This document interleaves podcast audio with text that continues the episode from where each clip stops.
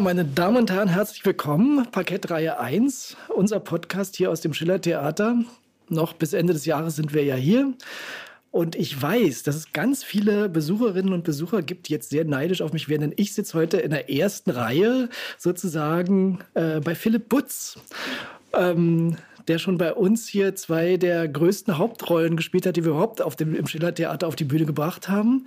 Ähm, einmal jetzt im Augenblick und äh, schon seit längerer Zeit Rio Reise verkörpert. Mhm. Und außerdem die Hauptrolle gespielt hat in Vorhang auf für Cyrano. Herzlich willkommen, Philipp. Ja, vielen Dank. Ja, schön, dass du gekommen bist. Äh, heute ist mal vorstellungsfrei. Ähm, ansonsten spielst du ja nicht nur Rio Reiser in dem Stück, sondern ähm, in jedem zweiten Abend sozusagen spielst du die drei andere wichtige große Rollen, damit du nicht jeden Abend Rio Reiser singen musst. Äh, springt der Kollege Frédéric Prossier ein. Und ähm, du hast zwar schon auch einen ganzen Block schon mal ganz alleine gestemmt, aber das ist doch sehr anstrengend, oder? Ja, das war es auf jeden Fall. Also mhm. das war die Rutsche 2020, die wir gemacht haben. Und äh, da haben wir tatsächlich en suite eben Dienstag bis Sonntag damals noch gespielt und nur den Montag frei. Und da musste man schon mit seinen Kräften haushalten. Also ich weiß, ich morgens extrem lang geschlafen habe, äh, dass ich nicht viel Bereitschaft hatte, mit Leuten zu kommunizieren und so und die ganze Zeit irgendwie Sorge, okay, nee, meine Stimme, ich muss das schonen und so. Ähm, ja, aber es hat funktioniert und dann war das eigentlich auch eine tolle Truppe damals schon, ja. Ja, ja. Es ist jetzt immer noch natürlich und ja. also ich, mir persönlich geht es echt so, dass ich jeden Abend reingehen könnte, das natürlich nicht schaffe, aber immer wenn ich mir Ausschnitte angucke oder auch den ganzen Abend mir angucke, ich bin jedes Mal wieder auf der einen Seite begeistert, auf der anderen Seite amüsiert und unterhalten und dann auch immer wieder berührt, muss ich sagen. Ja. Hm. Geht mir selten so, dass ich, wenn ich ein Stück so oft gesehen habe, dass es mir immer noch passiert, aber ich finde, das macht ihr echt super. Und ich selbst bin sehr stolz auf diese Produktion, kann ich auch mal an der Stelle sagen. Ja, klar. genau. Ähm, ich erinnere mich, wir haben ja richtig lange und richtig intensiv gesucht, wer kann heute überhaupt Rio Reiser sein? Ja, also mhm. wer kann erstmal das darstellerisch mitbringen? Das ist ja wichtig, dass man nicht mhm. nur irgendeinen Sänger auf die Bühne stellt, der eventuell die Szenen gar nicht spielen kann.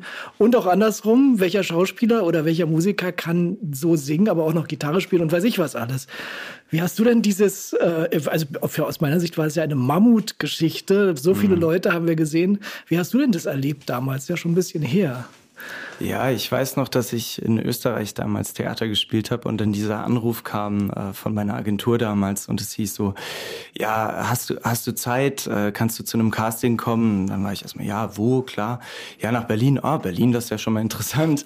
äh, ja, für was denn? Ja, äh, mach doch mal den Rio Reiser. Und dann, äh, ja, erstmal irgendwie innerliche Freude und Entsetzen zugleich, weil eigentlich genau das, was du jetzt so erwähnt hast, also diese Mammutaufgabe, das türmte sich schon Meter Meter hoch, Kilometer hoch, ähm, weil ich schon einen Zugang zu der Musik hatte und ja, einfach wusste, was das alles mit sich bringt und wusste, es ist auch eine legendäre Geschichte dahinter und ähm, es ist eine total bewegte Zeit und wie wird man so einer Figur gerecht? Äh, dann kam noch hinzu, damals haben wir von meiner Freundin die Mutter dort in Basel besucht, dann haben wir das natürlich brühwarm erzählt und dann, sie ist Ur-Berlinerin, dann meinte sie, ach, dann machst du jetzt wohl den Rio und schaute mich schon irgendwie so an und ich habe in dem Blick gelesen, okay, das ist also, wenn du da zu den Berlinern dann kommst und da was zeigen willst, dann musst du du dich wirklich gut vorbereiten. Und ja, also es ähm, war, war viel Hochachtung dem Künstler gegenüber schon da und ähm, aber auch viel Vorfreude, dass man überhaupt die Möglichkeit hat, sich da zu präsentieren oder ja, überhaupt mit dem Stoff irgendwie näher zu tun zu haben. Ja. Wie oft musstest du, ich habe natürlich nicht alles beobachtet, wie oft musstest du kommen oder durftest du kommen? Ähm, war, war gleich klar, dass du äh, dabei bist, ja? Nee, das war nicht so einfach. Also ich habe damals in Bregenz ein Theaterstück gespielt, das war Nacht ohne Sterne am Kosmos Theater mit einem ganz tollen großen Ensemble und da musste ich dann mit der Theaterleitung dort klären, dass ich tatsächlich morgens, also am Tag nach der Vorstellung, dann von Zürich aus in den Flieger steigen muss, um dann hier in Tegel auszusteigen. Ähm, Tegel gab es äh, Tegel gab es, na, das natürlich nicht Tegel, sondern... Ach nicht, ach, doch, doch, das, das war Tegel. Doch, das war noch Tegel. Ja klar, das gab es ja dann, das war noch nicht der BER. Nee, genau. genau, der sollte wahrscheinlich der schon fertig sein. Natürlich sollte der längst fertig sein. ähm, aber da gingen die Rauchmelder wahrscheinlich noch nicht oder so, da gab es ja diverse Probleme. Ja. Ähm, und dann bin ich hier äh, mittags zum Casting angekommen, äh, kam gerade so rechtzeitig hier an, weiß noch, dass damals im Vorhinein eben angefragt wurde, ob denn auch Presse dem Ganzen beiwohnen dürfte. Und das war für mich auch eine neue Erfahrung. Auf jeden Fall kam ich da rein in dieses beachtliche Haus, weil ich eben vorher auch noch nicht im Schiller Theater war. Und ähm, damals hat mich, glaube ich, Robbie oder Lenny eben einer unserer lieben Inspizienten ähm, äh, durch die Tür geleitet und dann stand ich aber schon ziemlich direkt auf der Bühne. Also es war eine der vorderen Schleusentüren und das war mir nicht bewusst. Und ich hatte meinen Koffer wirklich noch dabei und war dann so, ja, ah, das hier, äh, Herr Möbius, also der Bruder von Rio, Gerd ja. Möbius, hat ja mitgeschrieben ja. und saß dann eben auch im Publikum. Und Frank Leo Schröder, unser Regisseur, und dann eben einige Pressevertreter. Und das war dann schon ein, mhm. ja, ein gewöhnungsbedürftiger Anblick für den Moment, weil ich noch gar nicht dachte, dass ich jetzt auf der Bühne stehen würde. Also habe ich dann nochmal meinen Koffer zur Seite gestellt und habe dann aber noch mit Mantel an den ersten Song ähm, damals Junimund gesungen. Wahnsinn. Ja. ja.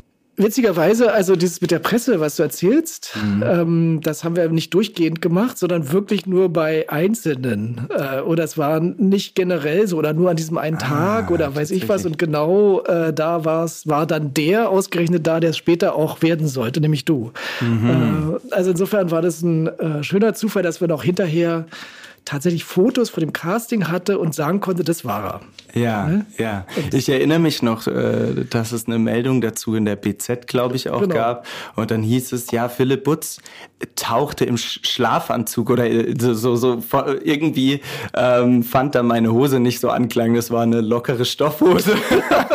irgendwie. Ja, genau. witziger Beitrag. Also ich, ich äh, erinnere mich noch gut. Also ich witzigerweise habe ich auch genau das gesehen. Also dich habe ich mhm. auch gesehen in diesem Tag und ähm, irgendwie waren wir ziemlich schnell alle sehr angetan. Man kann es ja dann immer gar nicht glauben, äh, dass man ja denkt, oh Gott, den finden wir nie und dann steht der gleich, äh, äh steht auf einmal da und dann muss man ja noch so und so viel andere sehen, nicht wahr? Und ähm, ja, das war schon sehr faszinierend. Also, dass es vor allem so alles so gestimmt hat. Also, dass du ja Schauspieler bist und eben auch diese, diesen Sound oder diese Stimme ähm, hast. Ja, diesen Rockgesang, der ist ja nicht mhm. ganz ohne. Hast du damit vorher schon Erfahrung gehabt? Also, hast du selbst schon gesungen in irgendwelchen Rockbands oder Pop oder keine Ahnung was auch immer? Ja, also ich habe äh, an der Schauspielschule hat mich damals nach der ersten Musikstunde hat mich eine Kollegin angesprochen und die meinte damals, ja, also mein Bruder, der spielt hier in einer Band in der Region, also in Freiburg war das mhm. damals auf der Schauspielschule. Und äh, der Hauptsänger, der Frontsänger, ist damals für Work and Travel nach Australien gegangen. Und dann war es so, okay, da wird eine Position frei und komm doch mal vorbei und, und sing ein bisschen vor. Und ich wusste so gar nicht, dass das funktionieren könnte. Also sie hat mich eigentlich darauf gebracht, dass die Stimme nicht nur zum Sprechen gut gedacht sei, sondern dass das auch mit einer Band zusammen funktionieren kann. Und dann wurde da irgendwo schon ein Traum war, weil ich ganz viel auf Konzerten einfach immer war, so in meinen jungen Jahren und viel auf Festivals unterwegs war. Und zu der Zeit ja auch noch viel Reggae-Musik gehört habe und so Sachen. Und dann habe ich mich eben dieser Offbeat-Truppe in Freiburg angeschlossen und dann haben wir viele Konzerte ab da zusammengespielt auf kleinen und mittelgroßen Bühnen.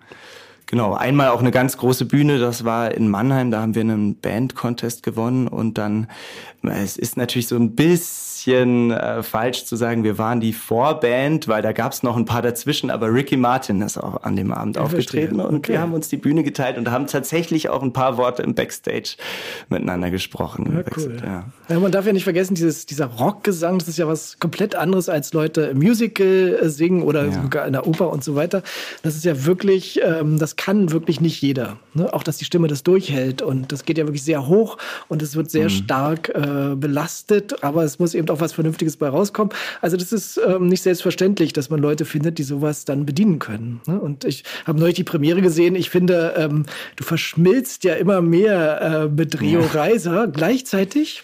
Und das finde ich auch faszinierend, auch im Verhältnis zu der anderen Rolle. Ähm, mhm. Ähm, äh, hervorragend auch für Cyrano, wo mhm. du ja auch die Hauptrolle gespielt hast, dass du immer du bleibst und trotzdem die beiden Rollen so derartig unterschiedlich waren und man ja fast gar nicht glaubt, dass das derselbe Schauspieler ist, weil bei Rio hast du ja auch eine Perücke auf mhm. und so mhm. weiter. Ja, das finde ich wirklich faszinierend. Wie gehst du denn ähm, weiß gar nicht, das ist so eine blöde Frage, die man immer Schauspielern stellt. Wie gehst du an so eine Rolle ran? Also passiert dir das einfach, dass du dann so der wirst oder machst du da irgendwelche Tricks oder keine Ahnung? Ja, ich glaube, es geht viel dann um Vertrauen, dass dieser Moment kommt ne? Mhm. und dass es dann eben diesen, diesen Klick-Moment irgendwann gibt. Mhm. Und dafür ackert man dann eigentlich wie blöde vorher. Also bei Rio war es tatsächlich so, dass ich ganz viel über die Musik gegangen bin, mir das ganz viel angehört habe, dann ähm, viel probiert habe, wie würde ich persönlich das singen und wie singt es Rio. Und da muss man ja sagen, dass Rio jetzt nicht die gesündeste Art und Weise hatte, was zu inter interpretieren, was mhm. zu singen. Ähm, und teilweise, naja, diesen, ich weiß nicht, wie ich es anders benennen soll, aber so ein bisschen diesen Rock-Quetsch-Sound auch mhm, irgendwie ja. super erzeugen konnte, was er auch total berührt und so durch Mark und Bein geht. Und äh, dann habe ich eben die Mischung gesucht zwischen ihm und meiner Gesangsstimme. Und das ist eigentlich das, was mich durch den Abend dann gut trägt, weil ich weiß, okay, ich kann auf die die nicht ganz so ermüdende eigene Stimme zurückgreifen. Ich kann aber auch immer wieder die Farbe von Rio mit reinbringen. Mhm. Und ich mhm. glaube, das ist das, was dann bei den Leuten natürlich auch Anklang findet, weil man dann total hört, ja, nee, da, oh, das ist, das klingt aber wie Rio und so. Und mhm. das, mhm. das finde ich schön. Ähm, Genau, und in der Vorbereitung auf die Rolle ähm, habe ich dann später noch viel Videomaterial angeguckt. Ich finde, bei ihm geht ganz viel auch über den Körper. Der erzählt ganz viele Geschichten ähm, von seiner Art zu tanzen, sich zu bewegen, ja, tatsächlich mit der Musik so zu verschmelzen. Es ist bei ihm auch total auffällig, dass er ähm, die Texte, dass, dass er sie wie in dem Moment eigentlich wieder neu erfindet. Also das ist eigentlich ja das, was wir Schauspielende immer versuchen mhm. herzustellen. Also aus dem Moment raus wieder frisch zu sein, mhm. wieder neu zu sein. Und das hat er in der Musik einfach gemacht. Das, das hat er mit den Scherben toll hinbekommen, weil sie aber ja auch tatsächlich oft in diesen Situationen waren, die sie angeklagt haben. Ja. Ähm, genau. Und äh, auch bei, bei Edmond, weil du das angesprochen hast. Also mir, mir hilft dann total dieser Kontext, also wo befindet man sich zeitlich, ähm, was, was hat man da für einen, ja, einen Zugang gehabt, irgendwie von der, von der, auch wieder über die Bewegung zu gehen, über die Inhalte zu gehen. Ähm, genau, ja. Genau. Beides, ähm, beide Stücke, äh, das war ja ein bisschen das Pech daran, liefen ja beide auch in der Corona-Zeit. Ja, ne? total. Und einmal zum ja. Beginn, einmal zum Ende und so weiter. Also ähm, Edmond, also Frank Office nur haben wir ja tatsächlich einmal nicht rausgebracht, oder? Aber es mm, durch genau. doch doch einmal nicht rausgebracht. Ja. ja, man kommt ja schon völlig durcheinander. Also fertig geprobt, nicht rausgebracht. Wir hatten so eine inoffizielle genau. Premiere für uns Richtig. selbst dann, genau. die, wir, die genau. auch ganz schön war. Aber ja, tatsächlich durften wir nicht raus. Ja, genau. Wir durften nicht raus, waren fertig. Und das ist natürlich extrem frustrierend. Äh, zum Glück konnten wir es dann doch noch spielen und ähm, so einen Auftakt damit sogar setzen nach der ganzen Corona-Zeit. Mhm. Das erste Stück, was dann wirklich wieder stattgefunden hat. Und das war ja wirklich ein äh, toller Augenblick, als das Publikum es so sehr gutiert hat, mit äh, sofort mit Klatschen, dass überhaupt Leute wieder auf die Bühne gehen. Mhm. Ja, das war echt äh, für mich sehr bewegend. Überhaupt äh, war diese ganze Auf- und Abzeit natürlich äh, unglaublich nervenaufreibend und dann aber auch gleichzeitig immer wieder erfreulich, wenn man dann wieder spielen konnte. Ja, und das hast du mhm. alles mitgemacht. Auch die letzte Rio, äh, der letzte ja. Rio-Slot war ja auch ähm, mit Abständen und mit Scheiben zwischen den Sängern und weiß ich was ja, anderes. Ja, ganz verrückt, ja, ja ganz verrückt, genau. Ja. ja, ich bin deswegen froh, dass wir es jetzt normal gemacht haben, dass man wirklich noch mal die Urfassung und vielleicht sogar die weiterentwickelte Fassung jetzt sehen kann. Ähm, also ich finde, wie gesagt, es lohnt sich immer wieder du hast dich ja mit dem ganzen Thema natürlich auseinandergesetzt, Rio Reiser, Tonsteine, Scherben und so weiter. Inwieweit ist denn das jetzt aus deinem Gefühl ähm, die Abbildung der richtigen Geschichte oder inwieweit ist das eine Ergänzung oder konntest du mit Leuten sprechen, die das damals alles live miterlebt haben? Ähm, würde mich mal interessieren. Hm. Also den Ursprung haben die Scherben ja eigentlich auch gar nicht in der Musik, sondern auch im Theater. Also die Brüder Möbius, also das waren ja der älteste, war der Peter, dann eben, oder ist ja leider verstorben vor zwei Jahren, ähm, dann Gerd, der eben mitgeschrieben hat hier am Schauspielmusical. Und dann Ralf Möbius, den Namen nennen wir ja tatsächlich auch gar nicht im Stück. Ne? Er heißt bei uns ja immer Rio, so wie ihn die Leute eben kennen. Ähm, und ursprünglich haben die drei zusammen Theater gemacht und äh, sind viel umgezogen, haben in Nürnberg gelebt, haben in der Nähe von Mannheim gelebt, in der Nähe von Stuttgart und haben ihre Theatergruppen aufgebaut und letztlich dann oft eine Art Improvisationstheater gemacht und Maskenspiel und solche Geschichten und kam dann auf die Idee, da draußen Mitmachtheater zu machen, wo eben dann Jugendliche mit auf die Bühne geholt wurden und die man in die Probenprozesse mit eingebaut hat. Ähm, und äh, Rio war dann eben derjenige, der die Musik dann oft geschrieben hat. Und so ist er dann auch nach Berlin gekommen, weil eigentlich war das Wunderkind der Familie war Peter Möbius, der damals Bühnenbild studiert hat und eben da sehr talentiert war. Und äh, dann seine beiden Brüder nach Berlin geholt hat, um die erste Beat-Oper hier zu machen. Und da sind sie als die Möbius-Brüder dann von Theater zu Theater gegangen und haben es überall probiert, also auch ans Schiller-Theater, ans Schlosspark-Theater damals ähm, und wurden überall abgelehnt und haben dann im Theater des Westens äh, einen Aufführungsort gefunden und äh, alles aber unter der Flagge von dem damaligen Forum-Theater. Genau. Und äh, wie es der Zufall dann später wollte, also die Beat-Oper war nicht wirklich ein Erfolg. Ähm, und äh, David Garrick allerdings konnten sie damals für sich gewinnen, der ein großer Teenie-Star war und deswegen äh, hatten sie die Bude dann doch des Öfteren voll. Ähm, aber es sollte dann in, auf der Insel Fehmarn sollte ein Love and Peace Festival stattfinden. Ähm, also nach dem Vorbild eigentlich vom Woodstock Festival. Damals hat Beate Use das Ganze gesponsert und die Theatergruppe, die sie damals hatten, hießen die Roten Steine. Und die wurden eigentlich nur eingeladen, weil das Festival eben subventioniert werden musste. Und die Leute, die, die Festivalorganisation, die wussten, okay, wir brauchen eine Theatergruppe, damit wir Zuschuss bekommen. Und dann haben sie die äh, Roten Steine, also damals Gerd Möbius, angerufen und gesagt, könnt ihr nicht kommen? Für 500 Mark könnt ihr bei uns spielen. Ähm, was war natürlich keine Summe an Geld war. Ähm, und dann hat man naja, den Plan geschmiedet, dahin zu gehen und zu sagen, okay, wir spielen, Jimi Hendrix sollte auftreten. Also war tatsächlich dann auch sein letztes, allerletztes Konzert. Zwölf Tage später ist er verstorben. Also und dann sind die roten Steine da mit Tourbus und PKWs hingekommen. Ähm, und das ganze Festival war ein einziges Desaster. Also schlechtes Wetter, alles vermatscht, äh, vermüllt. Ähm, die Festivalleitung ist schon in Deckung gegangen, äh, weil die Hells Angels ähm, dort aus der Gegend das Ganze übernommen hatten. Ähm, viele der Künstler, die versprochen wurden, haben abgesagt, sind gar nicht angereist. Äh, und deswegen waren dann die Festivalbesucher auch schon relativ erbost. Und also Gerd Möbius ist dann zu der Festivalleitung gegangen und wollte dann schon mal vorab diese 500 Mark haben, die es dann auch nicht mehr gab. Und diese 80 Mann große Truppe, die dann die Roten Steine, die angekommen sind, die haben dann eben trotzdem ihre Verpflegung bekommen und alles. Und der Plan war dann eben aber nur mit ein paar, mit der Theaterband eigentlich aufzutreten. Und das waren dann eben seinerzeit Rio, äh, Kai Sichtermann, äh, Funky Götzner und Wolfgang Seidel, der Schlagzeuger. Ähm, und die haben dann die Bühne betreten und kurz davor war so eine Art Meditationsgesangsgruppe irgendwie auf der Bühne, die schon mit Flaschen beworfen wurden. Also es war eine schwierige Situation, um die Bühne zu betreten. Ähm, und spielten dann die vier Lieder, die sie eben schon äh, zusammen komponiert hatten.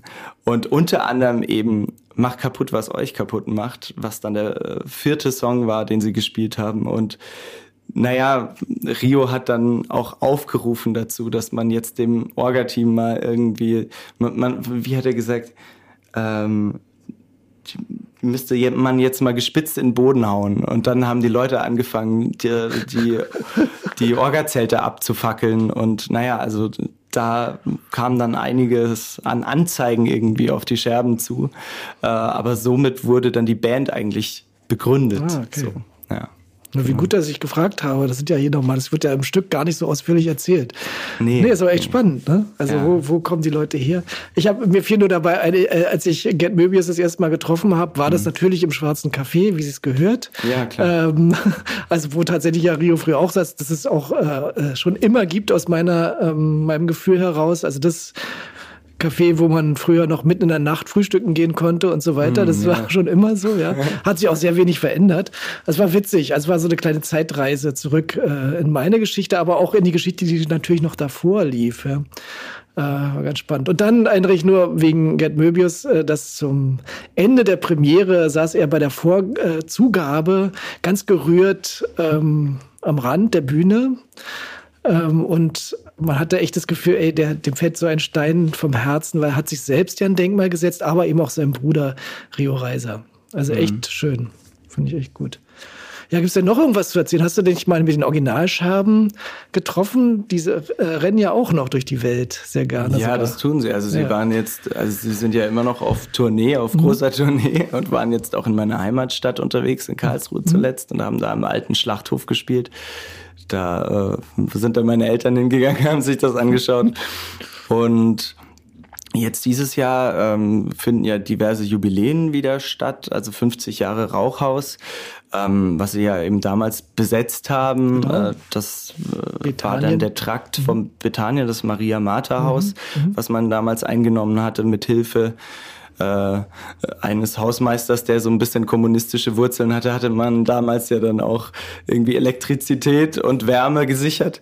Ähm, genau, und mit den Scherben äh, durfte ich vorab, äh, parallel zu den Proben, ähm, haben wir eine Bootsfahrt gemacht, was die Geschichtswerkstatt damals organisiert mhm. hat.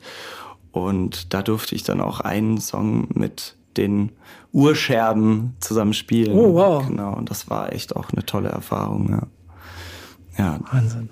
Okay. Und auch einfach ein bisschen Zeit miteinander verbringen. Und das war für mich dann wieder auch, ähm, ja, investigativ, würde ich jetzt schon sagen, sehr interessant, weil man dann eben auch den, die Energie irgendwie gespürt hat und wie die Leute noch heute miteinander umgehen. Also ich glaube, manche Probleme sind immer noch die gleichen, so wie es dann eben dokumentarisch auch oft beschrieben ist. So die, die Soundchecks, ich glaube, die laufen seit, seit vielen, vielen Jahren gleich ab. Da wird viel miteinander geschimpft und sich wieder vertragen. Ähm, ja, das, das, das war relativ beeindruckend, da Teil davon sein zu dürfen, ja. Okay. Und ich glaube, die können auch ähm, auf ihre Geschichte jetzt mit viel Stolz gucken, oder? Wie war das Feedback von denen, als sie die Geschichte gesehen haben? Oder finden die das eher, äh, naja, was sollen das jetzt die alten Zeiten ausgraben? Oder die waren ja auch teilweise hier, ne, soweit ich weiß. Ja, genau. Also jetzt zuletzt hatte ich noch mitbekommen, dass auch Elsa, der eben das Tourmanagement eine Zeit lang ja, ja. übernommen hatte, äh, von den Scherben, der war jetzt zuletzt da. Äh, die Nichten von Rio sind des Öfteren da, Cecilie Möbius und die Töchter von Gerd natürlich. Ähm, und bislang, also bisweilen ja, war das war war das eine richtig schöne Rückmeldung mhm. so und auch ein guter Austausch dann danach. Ja, cool. Ich finde das dann auch immer toll, wenn es dann noch die Begegnung gibt in der Schillerklause vor der Schillerklause. Ja, natürlich die Schillerklause. Die ja. muss aber auch nochmal genannt werden. Also wenn es die Schillerklause nicht gäbe, gäbe es das Schillertheater nicht, glaube ich. Ja. Und äh, vielleicht auch andersrum. Ein, ein Heimathafen für Absolut, alle. Absolut, ja. Und ja. Die, die Leute, die es betreiben, sind einfach äh, entzückend. Kerstin, Maria. Ja, genau. Ja. ja. Wie ist es, ähm, also wegen dieser Authentizität, die du ja mitbringst? Also du bleibst ja trotzdem, trotz der verschiedenen Rollen, die du spielst, mhm. ähm, Philipp, Philipp Butz. Ja, finde ja. ich jedenfalls. Und das finde ich wirklich was Besonderes. Ähm, Gibt es da bei dir manchmal dieses Ding, ähm, oh Gott, ich komme aus der Rolle nicht mehr raus oder ähm, ändert sich dein Leben, wenn du das und das spielst, was man manchmal von Schauspielerinnen und Schauspielern hört oder ist es nicht so? Bleibst du immer du auch im Leben? Mhm. Ich glaube, ich bin ein bisschen anstrengend dann. Also ich verbringe eigentlich in der Zeit der Suche gar nicht so gerne Zeit mit mir, sondern tatsächlich mit der Suche. also es ist so ein bisschen, ja, ein bisschen bekloppt. Ähm, und ja, es ist, es ist, geht mir dann selbst so, dass es teilweise dann ein bisschen zu verbissen eigentlich wird. Mhm. Ne? Mhm. Dass ich dann eigentlich wieder frei werden muss in der Sache. Okay. Und das ist eigentlich eher die Erinnerung, immer wieder zurückzukommen und zu sagen, okay, jetzt lasse ich das heute mal wieder los. Jetzt, jetzt lasse ich das mal laufen. Ähm, genau, aber der, der Ansatz bei mir ist, ist tatsächlich, okay, aus mir rauszusuchen, okay, wo sind da meine Anteile in, in Rio oder in Edmore oder woher kenne ich das? Was verbindet mich damit? Und dann von mir aus zu starten. Und deswegen hat es natürlich dann letztlich auch glücklicherweise immer noch mit mir zu tun. Ja. Also es fällt, würde mir schwerer fallen. Also mir hilft tatsächlich äh, am Ende das Kostüm ungemein. Also ich finde es ganz schwierig, mich selbst zu präsentieren. So, das ist überhaupt nicht mein Anliegen. Ich finde das auch, bin heute auch nervöser gewesen, als zu, zu einem Vorsprechen zu gehen, weil mhm. da weiß ich ja, ich komme jetzt und will die Figur zeigen und was, was sie umtreibt und warum sie da ist und warum sie ihren Platz hat oder warum sie nicht gesehen wird. So, ne?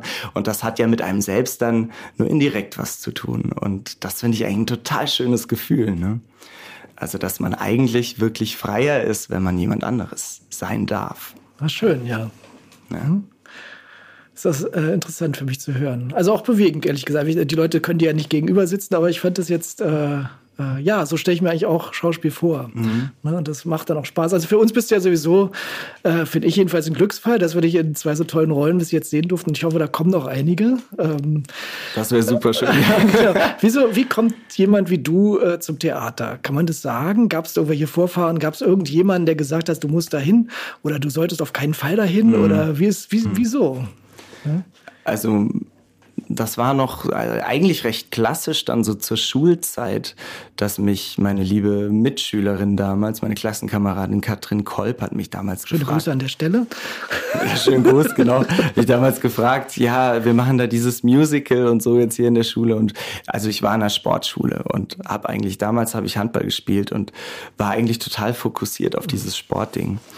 Ähm, und sie meinte dann, ja, aber hier, das wird jetzt wieder zum Leben erweckt und jetzt versuchen wir hier wieder die Theatergruppe ein bisschen ähm, an, ins Laufen zu bringen und uns fehlen aber die Jungs, kannst du nicht mehr mitkommen? Und da war ich so, ja, weiß nicht. Ja, da gibt's so eine Art Casting und dann bin ich da hingegangen und musste dann irgendwie einen Fahrkartenkontrolleur kurz spielen und habe das aber dann wohl recht überzeugend gemacht und eben da auch noch nicht so schlecht gesungen wohl.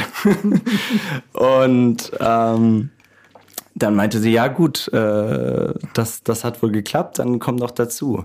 Und der Zufall wollte es, dass meine Schwester in der Zeit hospitiert hat am Staatstheater in Karlsruhe und da als Autorin ausgeholfen hat zum Teil, also hat eine Regieassistenz gemacht und hat dann beim Jungen Staatstheater mitgeschrieben zum Teil. Und die haben wir dann dazugeholt als Regisseurin. Also ein bisschen ähnlich wie bei den Möbius-Brüdern, dass man dann zusammengearbeitet hat.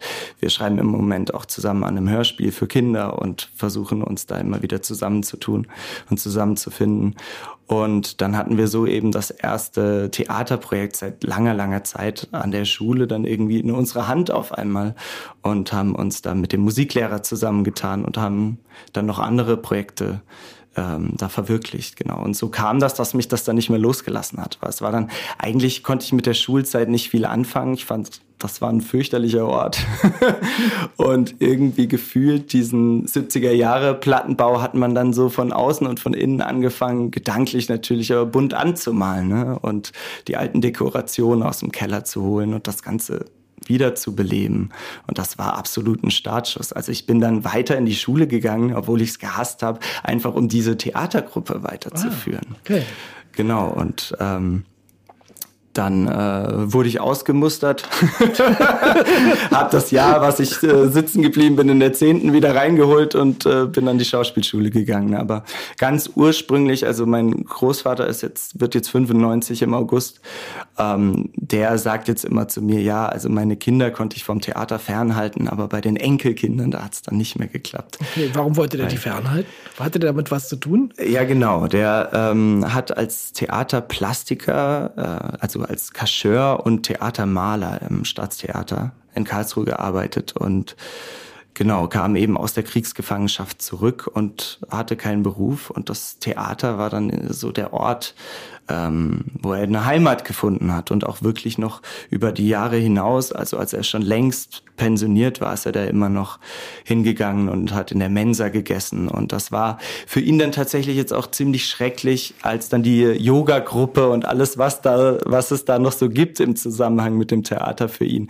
als das dann pausiert hatte, ne, durch die Pandemie. Also das ist dann. Das heißt, für ihn war das ein schöner Ort. Absolut. Ja. ja, ja. Also das auf jeden Fall. Aber er wollte eben nicht, dass sein Sohn, also mein Vater ist Sonderschullehrer geworden, auch mit dem schlechtesten Abitur Baden-Württembergs, aber das ist auch geklappt, da wurden dringend genau. Sonderpädagogen gesucht. ähm, ja, also das, das, da war er ganz froh, dass er dann einen anderen Weg eingeschlagen hat. Ich verstehe, ja. okay. Ja, also gut, dann bist du nicht aus einer Familie so wie ich. Also wenn, wenn meine Kinder zu mir sagen, ich möchte gerne Gesang studieren oder was Künstlerisches machen, dann sage ich zu anderen, hier, mein, mein Sohn will was Richtiges machen. Oder meine Tochter will was ja. Richtiges machen. Andere sagen, ja, wenn du klar. Künstler wirst, ist nichts Richtiges. Ja. ja. genau. Also es war bei dir nicht so. Du hast dir alleine eigentlich gesucht, bis dann der Großvater gesagt hat, heimlich hat er, er hat natürlich gesagt, jetzt konnte ich die nicht davon abhalten, aber eigentlich hat er hm. gesagt, na endlich. Endlich ist jemand beim Theater. Wahrscheinlich schon, ja. ja. Genau. Endlich jemand, mit dem man die Geschichten nochmal ganz anders teilen kann. Jemand, ja, genau. der weiß, wovon man jetzt spricht. Ja. Also bist du in, in Freiburg dann, hast du vorhin gesagt, ne, zur mhm. Schauspielschule gegangen, ist ja nicht so weit von Karlsruhe entfernt. Also hast du mhm. scheinbar auch Glück gehabt, oder? Das ist, ich weiß gar nicht, ob du es anders kennst, aber viele Leute reisen ja rum in der Weltgeschichte, um überhaupt an irgendeine Schauspielschule zu kommen. Und bei dir war das um die Ecke. Ja, genau, genau. Also ich habe damals in Mannheim und Freiburg vorgesprochen mhm. und in Ludwigsburg und genau, Freiburg hat dann direkt zugesagt gehabt und Mannheim dann auch und Ludwigsburg ist ja eine sehr anerkannte Schule, da ist es ein bisschen schwieriger, da hat es dann auch nicht geklappt. ähm, genau, aber äh, in Freiburg dachte ich dann, ja, das ist jetzt irgendwie die Stadt gefällt mir und das kann ich mir gut vorstellen. Die haben einen guten Eindruck hinterlassen einfach. Ähm, und da ging dann die Reise los. Und mhm. das Schöne war, dass es da viele Möglichkeiten für mich gab, fernab von der Schauspielschule schon viel Praxiserfahrung zu sammeln. Also ich habe viel Kinder- und Jugendtheater gemacht, habe dann am Theater Freiburg auch eine Gastrolle spielen dürfen, hatte eine Rezitationsgruppe, mit der ich unterwegs war und dann eben mich nochmal anders mit gebundenem Text auseinanderzusetzen. Und dann eben auch die Band, genau. Und ja, das, das war eigentlich ein schöner Ort zum Sein so, ja. und eigentlich auch zum Bleiben, aber das, das hat dann irgendwie nicht mehr ausgereicht. Man wollte dann halt irgendwie raus und weiter und dann bin ich ans Theater äh, nach Aachen gegangen und ähm, bin da allerdings auch nur eine Spielzeit geblieben. Also ich hatte immer so ein bisschen Hummeln im Arsch, mhm. muss man sagen. Und jetzt bist du in Berlin und ähm, vielleicht bleibst du sogar hier, oder? Ja, es sieht ganz gut aus. Ja, Finde ich, find ich, auch gut. Also, ja. Und dann ist ja. es leichter, dich äh, das nächste Mal wieder zu engagieren. Dann musst du nicht immer anreisen und genau. übernachten. Also so genau, Hotel ja. und sowas.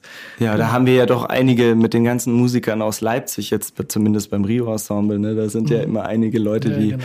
man unterbringen müsste. Ja, genau. genau. Das scheint aber auch eine sehr gute Schule zu sein in Leipzig. Also ich kann es nur mhm. beurteilen von diesem Ensemble her. Also die sind ja echt alle super drauf, ja, muss ich sagen, und spielen echt toll. Also ja, wahnsinnig gut. Also ja. ich finde, musikalisch ist, ist der Abend echt eine Wucht und das ja, ja. hängt natürlich nicht zuletzt an den tollen MusikerInnen, die da bei uns unterwegs absolut, sind. Absolut. Ja. Ich finde sogar heimlich gesprochen, dass die Arrangements und alles ähm, für mich persönlich sehr viel interessanter sind und besser als äh, die Originalscherben-Sachen, ehrlich gesagt. Also mhm. ich habe es neu kennengelernt dadurch. Ich habe es früher nicht so wahnsinnig viel gehört, kannte mhm. es aber alles irgendwie und finde, der, die haben es echt super gemacht, muss ich echt sagen. Mhm. Ja, es gibt tatsächlich auch einige Songs, die man so gar nicht unbedingt wiedererkennt, mhm. wenn man sie im Original mhm. hört. Mhm. Zum Beispiel Gefahr, den Titel, den, der geht ja bei uns total nach vorne ja. und treibt und so. Und das ist eigentlich von der Rhythmik her und so viel, viel entspannter im Original. Ähm, und das sind schon ein paar Kniffe, glaube ich, die, die da goldrichtig waren. Die, also Juan Garcia hat ja damals die Musik gemacht. Genau. Ähm, und Daniel Splitt äh, macht jetzt momentan so die musikalische Leitung. Und das, ich habe auch den Eindruck immer, wenn es dann äh, eine, eine Position anders besetzt wird und jemand neu dazukommt, dann überdenkt man aber manchmal vielleicht auch noch Kleinigkeiten. Und ja, auch die sind Perfektionisten und auch da geht's weiter. Ne? Ich freue mich ja immer, wenn wir noch eine Spielzeit haben und es das heißt, es geht wieder weiter, weil du kannst dich nochmal anders auseinandersetzen, bist selbst irgendwie in einem anderen Entwicklungsstadium und gehst nochmal anders an einen, an einen Text ran, an ein Lied ran, ähm, spielst einen Bogen nochmal anders. Ja. Ja, also man, man, merkt es richtig, dass es richtig gereift ist. Und äh, mhm. ja, ich hoffe auch, dass es immer weitergeht, natürlich möglichst. Also noch läuft's ja und irgendwann wird es vielleicht nochmal laufen, aber man sollte die Chance nutzen, jetzt hinzugehen. Absolut. Da wären wir total glücklich, wenn viele Leute kommen und den Weg zu euch, zu uns finden. Ja, genau. Also, schönen Dank für das Gespräch. Ja, hat mir echt viel Spaß gefreut. gemacht. Ja, mir auch. Danke. Danke, Martin.